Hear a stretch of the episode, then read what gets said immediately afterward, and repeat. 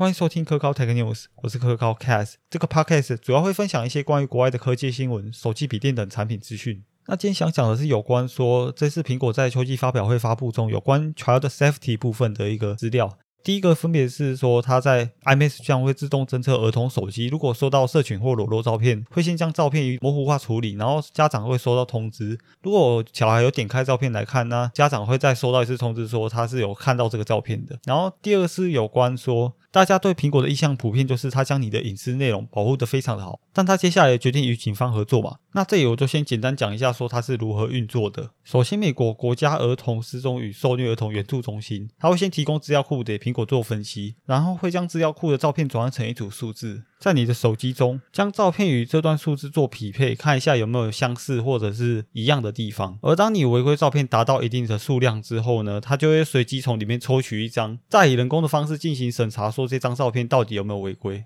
如果确定有犯罪的话，他就会跟当地警察合作，然后再将罪犯绳之以法。那你可能会想说，如果家长拍他们小孩子的照片？有没有可能被当成罪犯之类的？那我先可以讲说，就是不会，因为资料库它里面都是那些有受虐或者是失踪儿童的照片去做分析，而你的孩子没有在那个资料库里面，所以正常来说就是不会。但凡事总有个例外，假如你的照片真的被苹果认为说是犯罪的照片，那要怎么办呢？其实也不用太慌张，你只要跟苹果提出申诉，然后他就会帮你恢复正常。有的人可能想说，那他不想要被苹果侦测那些照片要怎么办？那其实只要你将你的 iCloud 关闭上传，它就不会进行审核的动。做了，只能说比起以往的云端服务软体，苹果是采取更有隐私的方式。像是 Google 也曾经与台湾警察合作过，将 Google 云端硬碟内含有儿童性虐待内容的人回报给警察。接下来我会讲我的想法，还有我觉得后续可能会有怎样的发展。我比较担心的部分是什么？今天苹果打算与警方合作，那当然是好事，而且国外也蛮重视这方面的权益。像是你可能常听到的那些梗，有 FBI Open the Door 或之类的梗图，其实还蛮多的。而在国外开这类型的玩笑，其实还蛮严重的。而今天打算先从这项审核开始。为了小孩的权益嘛，这很正常。可是如果你反驳的话，就变得好像你心虚一样。假如他改天慢慢增加了审核的事项之后，你是不是也只能接受了？因为那些都是合法的规定。虽然说这里只是举例，但其实你也不能保证他之后不会增加审核的事项。这几年不难看出，许多美国企业在言论审查上变得更严厉了，像是 Facebook、Twitter。我也不是想特别形容成美国有监控人民的倾向，虽然美国国家本来可能都多少会有一点，但好像就越来越明目张胆。这让我想到一部电影，名字叫做《关键报告》（Military）。Report 在电影中，它就是以科技来预测犯罪，也就是如果你有犯罪意图，就会被逮捕，就有点像是你在搜寻引擎上面搜寻的那些关键字，或者是你平常在网络上做的行为，来预测出你接下来有没有犯罪的可能。但与其透过这样的技术来约束犯罪，我觉得改善社会风气是一个更好的办法。如果你觉得到那时候人民就不会接受这样子的条件，同意当手机上来审核我们的行为，但我一看到中国在二零一八年所做的一项社会信用体系的网络抽样调查。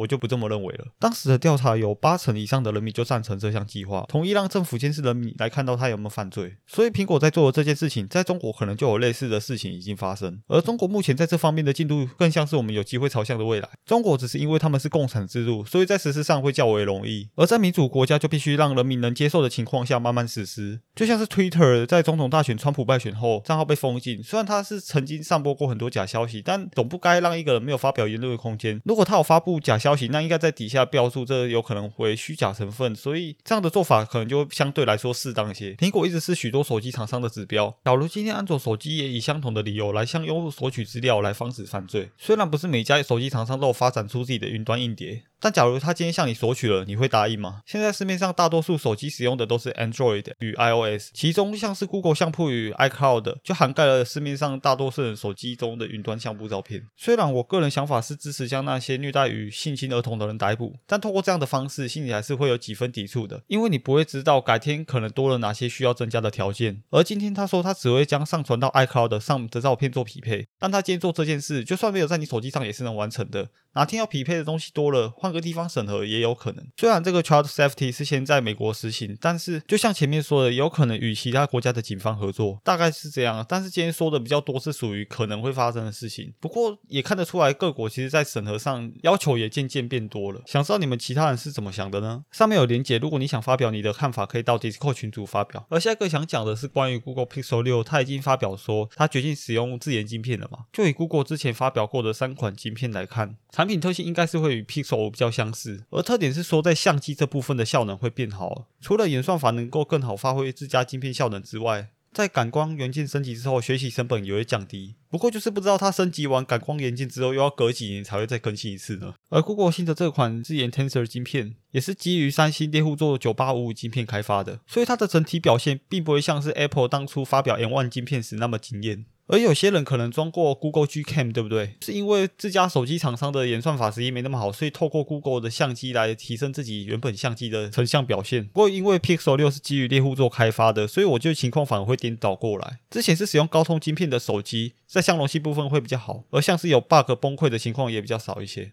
但如果这次 Pixel 六的相机 APK 出来之后，可能会对那些使用高通芯片的使用者会比较可惜一些，因为三星原本的夜拍实力就非常好，所以它也不太可能会用到 Google 的相机 APK，除非 Google 在这次更换感光元件之后，在录影的表现上有很大的提升，那么才有可能去安装这个 APK 来做使用。而看到 Pixel 六的外观之后，其实我比较喜欢 Pixel 五的外观，相较于目前大多数的市场主流都是六寸一幕或是两百公克以上的大手机，我觉得 Pixel 五对我来说更加有吸引力，是因为它好携带，照片成像能力也不。错，而且还有不俗的续航能力，所以在他决定与大手机厂商竞争之后，我觉得这竞争力是稍微可惜一些的。比较希望它能保持原有的优势去做改善，因为透过 Pixel 五来看，我们还是可以看到小手机在这市场的潜力还是蛮高的。好了，那今天的内容就到这里，由于是第零集的试播集，我还在尝试说哪个方面内容会比较多人想听或者是喜欢的，所以如果什么建议也可以透过留言评论或者是 Facebook 的功能告诉我哦。先这样，拜拜。